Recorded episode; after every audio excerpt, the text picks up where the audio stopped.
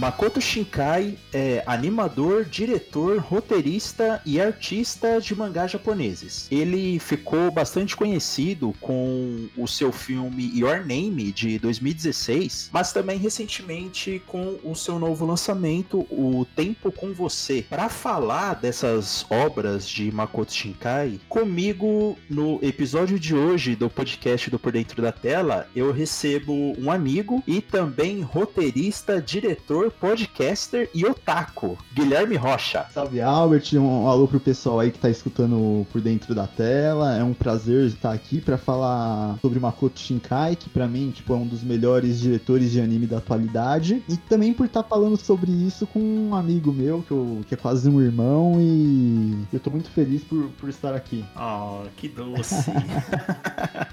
Ó, já começou com polêmica, né? Um dos, um dos maiores animadores do, dos últimos tempos, o Makoto Shinkai. Eu acho que essa dessa última década, ele, eu acho que ele é o maior nome. Até mesmo porque a gente vai falar, eu vou falar um pouco mais pra frente. Se você for ver em questão de números, do que, que ele conseguiu alcançar com Your Name, tipo, não tem como não, tipo, não incluir ele nessa lista do, como ou o maior ou um dos maiores, desse, pelo menos desses últimos 10 anos.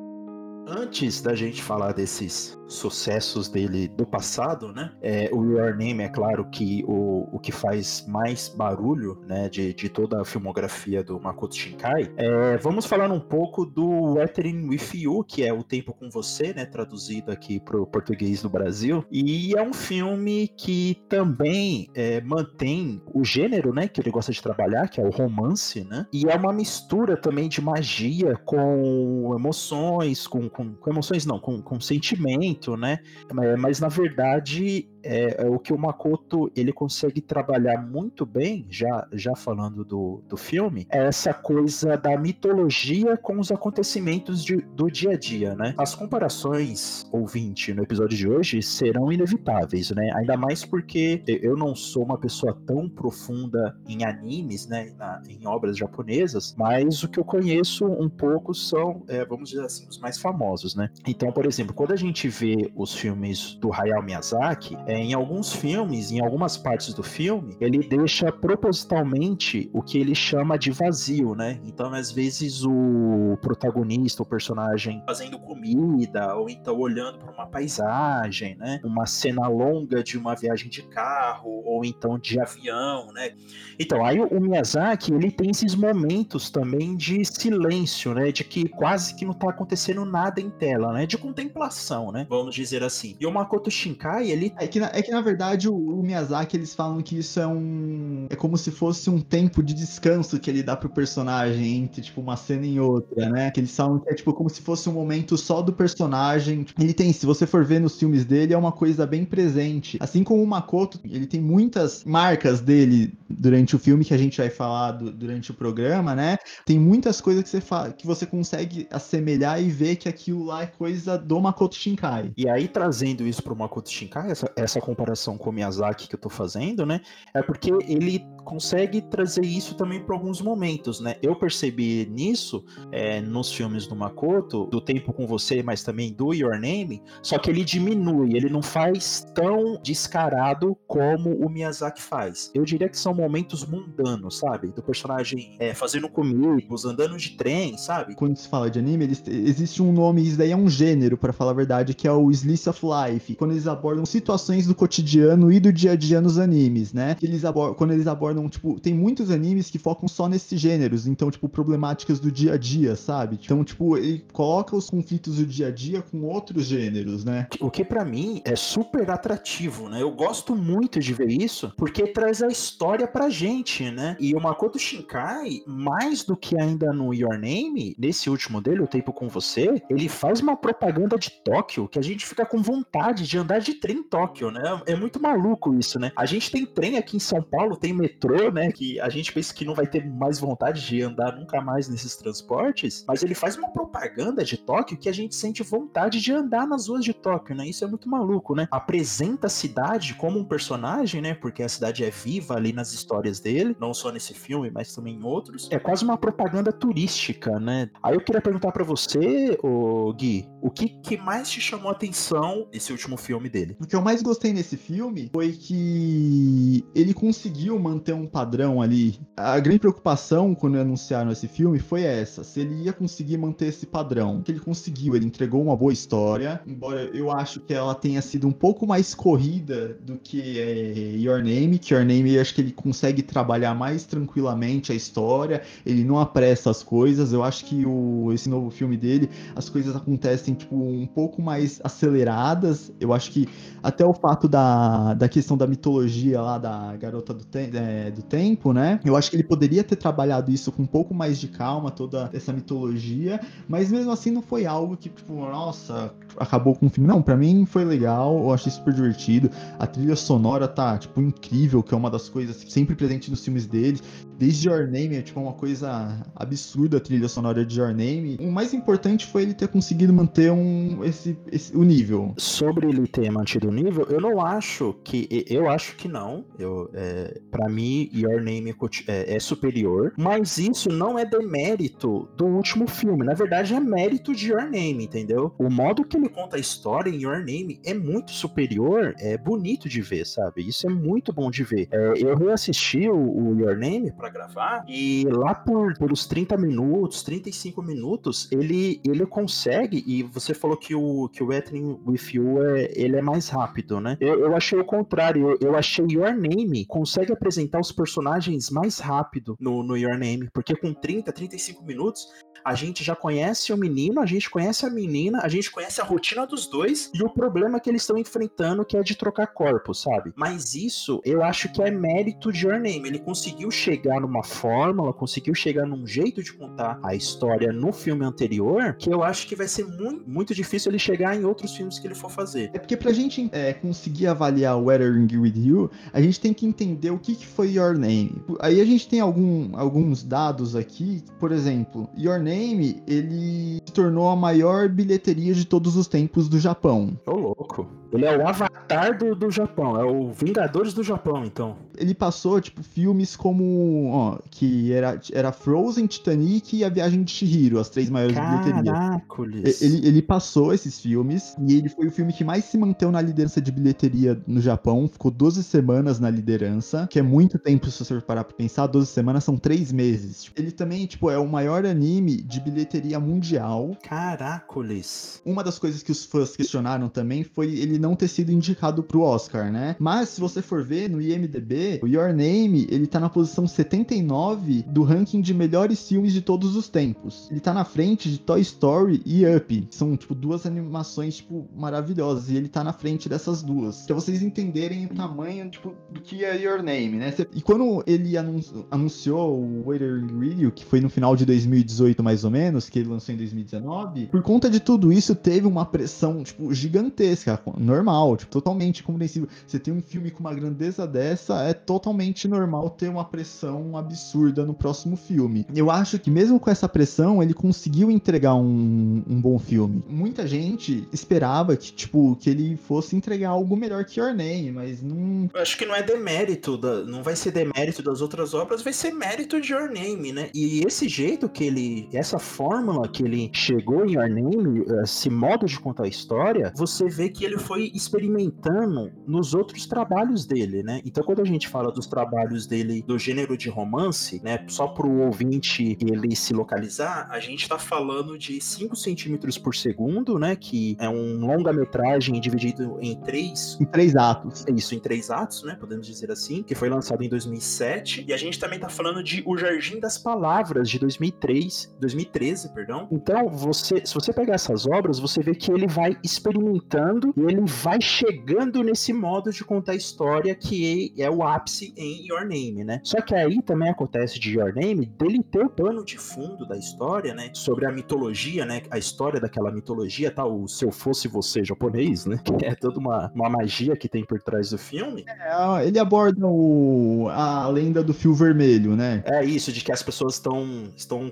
é, estão conectadas independente da época, do tempo, né? Enfim. E em Your Name, a gente tem um encontro desse modo de contar a história que o Makoto Shinkai ele estava aprimorando conforme seus trabalhos, mas também com a perfeição da mitologia, né? Então, tipo, quando essas duas coisas se encontraram, deu no que deu, né? O anime mais importante da década, com certeza, é Your Name. Isso aí, sem dúvida.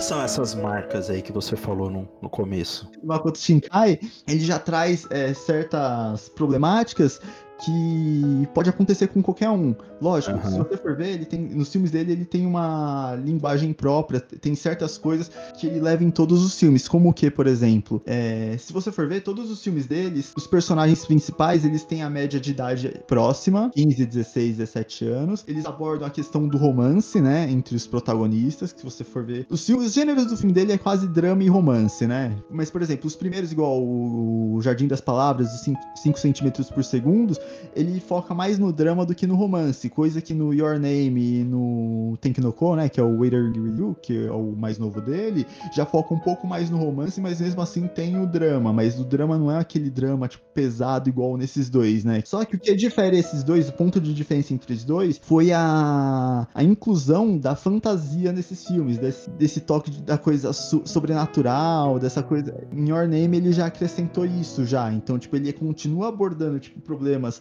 de cotidianos, como a Mitsu em Your Name, a Mitsuha querendo, uh, não aguentando mais viver no interior querendo morar em Tóquio, o Taiki querendo, tipo, ter um arquiteto, e eles têm essas problemáticas deles, né? Só que ele consegue passar no pano de fundo toda essa parte da mitologia, da fantasia, e do nada, do nada não, né? Porque ele já vai construindo isso aos poucos, só que você não percebe porque você tá tão imerso no drama dos personagens, nos conflitos deles, quando você vê igual o plot twist de Your Name, tipo, ele vem do nada igual um tapa na sua cara, mas aí quando você vai ver, ele já tava construindo isso nos detalhes, tipo, no, bem no fundo, tipo, com, igual a, a avó da Mitsuha já explicando o negócio das linhas, dos fios lá, mas são coisas que você, tipo, você só vai perceber isso depois. E outra coisa que ele acrescenta bastante, se você for ver, são os dramas familiares dos personagens também, que é uma coisa bem presente. Porque se você for ver, em Your Name tem a Mitsuha que ela tem um problema com o pai dela, que o pai dela, tipo, saiu de casa casa para ser prefeito depois da morte da mãe dela e tem esse, todo esse drama. Em Weathering With You, tem o protagonista que ele foge de casa para ir para Tóquio, que aí ele, ele vai morar com um repórter que ele tem a esposa falecida e ele não tem a guarda da filha, né? Que a filha tá, a guarda dela tá com a, com a avó dela. Tem a protagonista que ela, depois que os pais morreram, ela vive com o irmão sozinha, criando irmão. Então você vê que, que ele também trabalha esses conflitos familiares, né? No, nos filmes dele, além dos conflitos entre os personagens personagens. O, o, que eu acho que ele mudou muito na linguagem dele é que é a questão do drama, porque o drama, embora ainda tenha o drama, não seja uma coisa tão pesada como nos filmes do Garden of the World, é, Garden of Words e 5 centímetros per second, porque são, tipo, dois filmes que são praticamente um tapa na cara, tipo, principalmente o 5 centímetros per second, ele é, tipo, termina de assistir ele meio com uma carga pesada, de tipo, de tão forte que ele é. É, o, 5 centímetros por segundo, eu acho que ele traz uma discussão tão importante quanto o História de um Casamento, né? Que é a história de um relacionamento quando termina, mas não necessariamente sendo culpa de alguém, né? Às vezes as circunstâncias da vida e outras coisas que não estão no seu controle acabam é, prejudicando seus planos com uma pessoa, né? E nos 5 centímetros por segundo é bem legal, porque eu vi uns comentários no YouTube também que ele usa dessa, dessa linguagem subliminar no filme, por exemplo, no capítulo 2, e aquele que, que se chama Cosmonauta, né? É, numa cena final lá, o foguete, ele sendo lançado para o espaço, né? Então mostrando que o rapaz, ele não estava ali é, no cotidiano daquele lugar que ele estava, ele estava imaginando tava pensando ainda na menina anterior, no, no, amor dele anterior, né? Eu acho que esse que esse toque de fantasia que o Makoto ele começa a trazer para essas obras de drama e romance, para mim ficou mais interessante, porque assim, eu não gosto muito de romance, né? É um gênero assim que seja live action, anime, eu, eu não me sinto tão atraído por assistir, sabe? E tem alguns filmes assim que eu até não consigo assistir, sabe? Ou eu paro no meio, assim, não sei, é uma coisa pessoal, uma coisa subjetiva, né? Então, pra, particularmente, o Your Name e o Tempo com Você, ele ficou mais atrativo para mim quando ele coloca esses elementos de fantasia, porque eu não sei, mas eu acho que aventura e fantasia é o que chama mais atenção em animes, principalmente do ocidente, né? O ocidente, ele vai assistir anime já esperando essa fantasia e essa dos animes, né? E quando o Makoto Shinkai, ele coloca esses elementos de fantasia, pode ser, pode ser que isso tornou os trabalhos dele mais palatável para o ocidente, né? E isso se explica pelos números de Your Name, né? Os 5 centímetros por segundo e o Jardim das Palavras, quando eu fui assistir, foi um esforço para poder assistir, né? Apesar do Jardim das Palavras ser um filme belíssimo, mas eu acho, eu acho exagerado aquela cena final, né? O romance ali fica muito explícito ali, mas é uma coisa que eu preciso é, até tendo uma autocrítica, é uma coisa que eu preciso assistir mais esses filmes, essas obras, colocar mais no meu radar, porque você consegue ter uma perspectiva melhor sobre essas coisas, né? Inclusive, eu queria falar, queria que você falasse sobre as curiosidades, né, que ligam todos os filmes do Shinkai no mesmo universo, né? Quando você, você assiste os filmes dele, principalmente esse último, você percebe, conforme o tempo ele tá ligando os filmes dele um com o outro, né? Então, dando a entender que tudo se passa no mesmo universo. Se você pegar em Your Name, tem algumas cenas da Mitsuha na escola, e a professora dela seria a protagonista de Jardim das Palavras, por exemplo. Já em Weathering With You, tem os cameos, né? Tipo, as aparições da Mitsuha e do Taiki no filme, né? Que se passa mais ou menos um pouco antes de acontecer, tipo, a cena final de Your Name. E, além disso, em algumas cenas, as, as cenas musicais, né? Que mostra todo o trabalho da Garota com Tempo, que é como se fosse um clipe, né? Parece os personagens do Name é, aparecendo, tipo, no meio do, da, da, multidão e tudo mais. Então, isso já deixa bem explícito que ele tá trabalhando para ter esse universo compartilhado dele, né? E misturar esses personagens nesses filmes às vezes não significam nada, né? Tipo, não necessariamente leva a história para frente, mas é legal perceber que ele pensa numa unidade, né? Tudo acontece ali no mesmo universo, então magia e a magia ela acaba sendo real nesses, nesses mundos, né? Nesses filmes, né? É bem, é bem interessante isso. Eu gosto quando, quando o diretor ele pode fazer isso, né? Colocar tudo no mesmo universo, assim. Acho que deixa mais rico e deixa mais profundo, né? E é até interessante de ver também as conexões, né? Então, tipo, a professora da Mitsuha que passou por tudo aquilo, então é bem legal também, é bem legal. Vamos, quem sabe a gente vê num filme futuro o protagonista do Jardim das Palavras fazendo sapato para alguém, né? Tipo, já sendo um artista conceituado, né? Seria legal de ver isso. Ou até referências ao último filme, questão, tipo, da brincadeira com o tempo tempo e tudo mais, mostra que ele tá preocupado em ter um, um universo bem estabelecido, e isso é bom, porque ele é uma coisa que, tipo, nos próximos filmes futuros ele vai querer fazer algo tão bom para manter o mesmo nível, para tipo, pra, pra, não fazer um negócio nível, tipo, um nível bem abaixo dos outros filmes, porque agora já tá, tipo, tudo estabelecido no mesmo universo, então, tipo, ele não vai querer fazer algo que prejudique ou, tipo, sabe, que fique ah, puta, esse filme dê a entender que ele já não tá mais, tipo, tá fazendo de qualquer jeito. Então eu acho que tem essa, essa preocupação dele, o que é bem legal. Provavelmente essa ligação deles a gente só ver em easter egg, né? A gente não vai ver, tipo, um filme com dois personagens de cada filme, né? A gente vai, tipo. Misturando os personagens. Não, é, isso aí eu acho quase impossível de acontecer, mas a gente vai ver em questão de referência, pode ser, tipo, pegar referência de outro filme, tipo, numa fala, ou aparecendo algum personagem, mas eu acho que ele vai manter nisso, a questão dessas referências e easter egg dos outros filmes. Uma coisa que eu queria ressaltar antes da gente terminar também é que eu quase esqueci de falar, é a trilha sonora que ele consegue fazer em todos os filmes dele, é uma coisa que ele consegue fazer e, tipo, de um jeito sensacional, né? E, e ele consegue passar não só na forma dele de dirigir, mas com a trilha sonora dele, ele consegue passar uma sensibilidade, tipo, absurda. Tanto é que é importante é, quando essa trilha sonora principal, né? Quando a, a, trilha musical, quando a música principal ela começa a tocar, é importante que tenha a legenda também, né? Porque na legenda você vai vendo as conexões com a história e que a letra da música tem, tem a ver com isso, né? É, mas a, a, trilha musical dele é excelente. Assim, eu acho que em anime, assim, é muito difícil a gente ter um anime que a trilha musical seja ruim, né?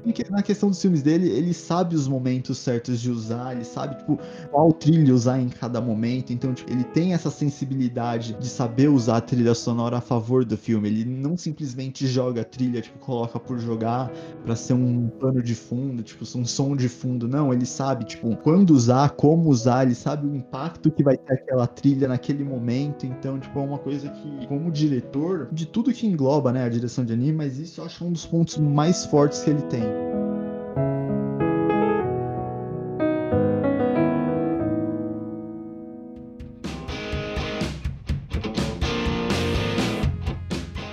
Já encaminhando pro final, Guilherme, fica o convite aqui aberto pra gente falar dos outros filmes dele, né? Que é O Lugar Prometido em Nossa Juventude, né? Que ele co-dirigiu esse filme, né? E também o, o Viagem para a Garta, né? Só esse filme dá, dá um episódio inteiro de podcast, porque ele fala de vida após a morte, né? Mas também ele fala de você abrir mão, de você evoluir emocionalmente. É muito bom esse filme, cara. Muito bom. Sim, é. Ele é, ele é muito bom, só que, tipo, ele é um pouco mais complexo do que os outros outros, né? Então, ah, sim, é. Se a gente for falar dele hoje, a gente ia levar um pouco mais de tempo, assim, para analisar ele por completo. Então, Guilherme, como os ouvintes te encontram, o que você está fazendo, o que você está criando, qual que é o seu conteúdo, como que as pessoas podem conversar com você e ver o que você tem feito. No momento, com a quarentena, a gente não tem feito muito, nada muito além do que sair de casa, né? Não, não tá fácil, mas... Sim. Tô aproveitando esse tempo para escrever alguns roteiros, né? Pra quem não sabe, eu faço parte de uma produtora Best Team, né? Junto com você. Que chique, hein? É, então, um grupo de colaboradores, amigos, amigos e profissionais da área do cinema e audiovisual, né? Aproveitando essa quarentena em casa para a escrita de roteiro em dias. Estou também produzindo coisa pro podcast, o Fliperama Podcast, né? Para quem não conhece, a gente fala bastante sobre cultura pop, cinema, filmes, séries, animes e um humor bem, bem específico, né? Tipo, bem... Um humor diferente do por dentro da tela, né? Totalmente mais à vontade, mais à vontade. Mas é que aqui o humor é mais refinado, né? Aqui é é, que é um pouco mais contido, né? Além do podcast também, a gente tá começando a planejar algumas coisas, porque mais pra frente a gente vai virar, migrar pro canal do YouTube, né? Pra quem quiser me achar no Instagram e saber um pouco mais do que eu faço, é arroba Rocha. Aí lá eu posto tudo que eu faço, questão né, do que eu tô produzindo. Então vocês vão ficar um pouco mais por dentro. E se você quiser, você pode procurar o Fliperama Podcast no Instagram, arroba Fliperama Podcast. Eu, eu tô com uma coluna também no, no site do Por Dentro da Tela, né? Perfeito, sim, então, sim. Também eu tô com uma coluna onde eu falo, basicamente eu falo mais sobre animes, né? É, gosto pouco, né? eu, tô, eu tô sendo forçado a falar, na verdade eu odeio anime, né? Tô me obrigando, né? Tipo, mas enfim. Sim, sim, o Guilherme é colunista lá no, no site também. Tô lembrando, você ouvinte, que esses links eu vou colocar lá no post desse episódio aqui, lá no pordentrodatela.com.br e Estendendo aí o convite para você conhecer o Fliperama, para você conhecer o trabalho do Guilherme, também quero convidar você a se inscrever no nosso canal aqui do Por Dentro da Tela, onde temos discussões também sobre cinema, sobre séries, sobre anime, né? E são vídeos bem legais. Eu tô lá toda semana, lá você vai ter bastante conteúdo, lá já tem bastante vídeos para você poder assistir e contribuir também lá na seção dos comentários com as suas ideias e com a sua visão sobre as obras ali apresentadas. Então, youtube.com barra por dentro da tela. É isso, eu espero você até o próximo episódio. Guilherme, muito obrigado por ter aceitado o meu convite. Nada, eu que agradeço, cara. E, foi um prazer agradecer, até mesmo porque você tá me pagando bem pra estar aqui, né? Tipo, cachê tá alto. Então... Ai.